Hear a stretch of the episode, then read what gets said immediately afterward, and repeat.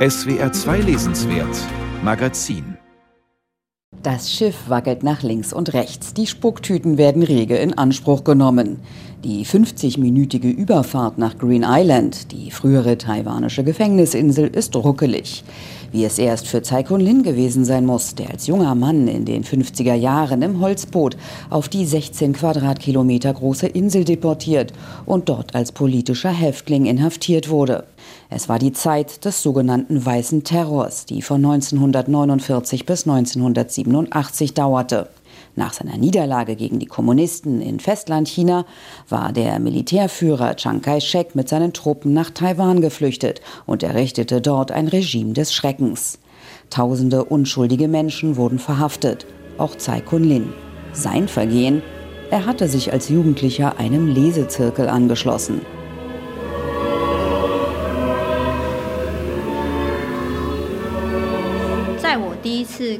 Ich habe Tsai Kun-lin zum ersten Mal 2012 getroffen. Er war ein unheimlich sanfter, netter Mann.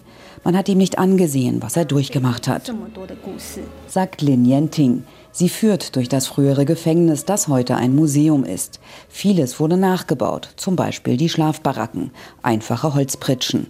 Weil für je drei Männer nur 135 Zentimeter Platz vorgesehen waren, schliefen die Häftlinge Kopf an Fuß. Als Tsai Kun-lin hierher kam, erzählte ihm ein anderer Häftling, dass sich sein Schlafnachbar beklagt hatte, weil er ihm in der Nacht immer die Füße ins Gesicht stieß. Deshalb hat Kun-lin von Anfang an seine Füße an einem Bettpfosten festgebunden. Das Gefängnis auf Green Island war damals das größte Umerziehungslager Taiwans. Bis zum Ende des Weißen Terrors waren hier bisweilen bis zu 2000 Menschen untergebracht. Ein steiniger Weg führt hinunter zum Meer. Die Wellen schlagen hoch. Dort steht noch ein etwa drei Meter hoher Minibunker mit Schießscharten. Hier wurden stundenweise widerspenstige Häftlinge hingebracht. Da brennt direkt die Sonne drauf. Dann konnten sie nicht auf die Toilette. Sie haben nichts zu essen bekommen. Es ist ein bisschen so wie Einzelhaft gewesen, um sie zu brechen. Als Tsai Kun-lin auf Green Island ankam, erzählt Lin Yenting, hatte er völlig andere Erwartungen, dachte, er würde mit anderen in einem großen Haus leben und nicht in einem Gefangenenlager.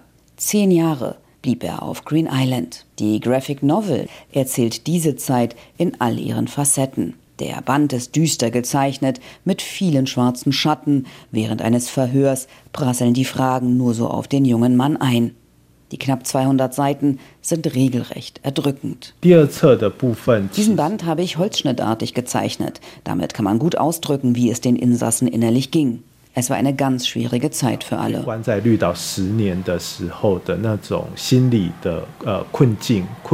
Und doch gibt es in der Dunkelheit auch Hoffnung, die aufblitzt. Entstehen Freundschaften, Zusammenhalt. Die hellen Momente, die Illustrator Zhou Zhenqin durch graublaue Passagen zum Ausdruck bringt. Das Besondere, jeder der insgesamt vier Bände hat eine andere Grundfarbe. Die Farben und die jeweilige geschichtliche Ära sollten sich unterscheiden. Im ersten Band geht es um seine Kindheit. Er verklärt diese Zeit so ein bisschen. Er war unbescholten, naiv und deshalb ist alles in rosa gezeichnet. Und auch vom Stil her völlig anders. So besteht der erste Band nur aus Bleistiftzeichnungen. Taiwan stand damals unter japanischer Kolonialherrschaft. Das bedeutete, den eigenen Namen und die eigene Sprache aufgeben zu müssen. Tsai Kun-lins Lehrer hat der Illustrator ein kleines Hitlerbärtchen gezeichnet. Im Text blitzen je nach Zeit auch die unterschiedlichen Sprachen auf. Japanisch, Chinesisch, Taiwanisch. So verstehen die Leserinnen und Leser, was den Bewohnern der Pazifikinsel über die Jahrzehnte abverlangt wurde. Die Idee zur Graphic Novel hatte die Kinder- und Jugendbuchautorin Yo Pei-Yun, nachdem sie Tsai Kun-lin 2016 auf einer Veranstaltung kennengelernt hatte. Immer wieder tauschten sich Autorin und Illustrator beim Schreiben und Zeichnen mit dem späteren Menschenrechtler aus.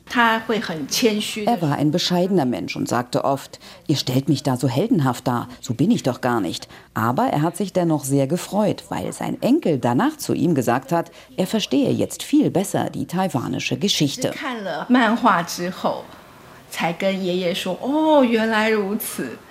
才跟爷爷说：“哦，原来如此。” Und genau das will die Graphic Novel, auf eine ansprechende Weise die aufklären, die diese Geschichte nicht kennen.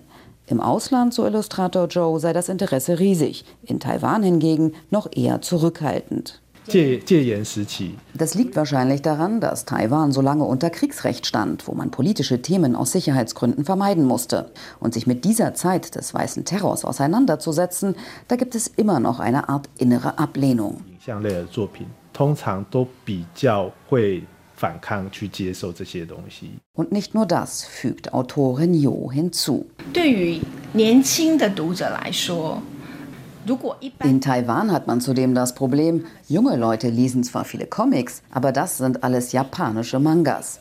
Wenn man das miteinander vergleicht, ist das hier natürlich schon was anderes. Und wenn die taiwanischen Jugendlichen auch noch hören, dass es da um eine Zeit der politischen Unterdrückung geht, passt das nicht zusammen, denn Mangas liest man ja zum Spaß.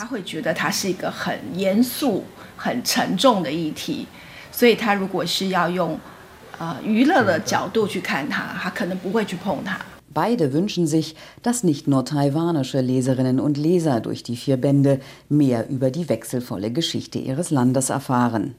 Ein Stück politische Bildung vom anderen Ende der Welt. Beeindruckend gezeichnet, einfühlsam erzählt.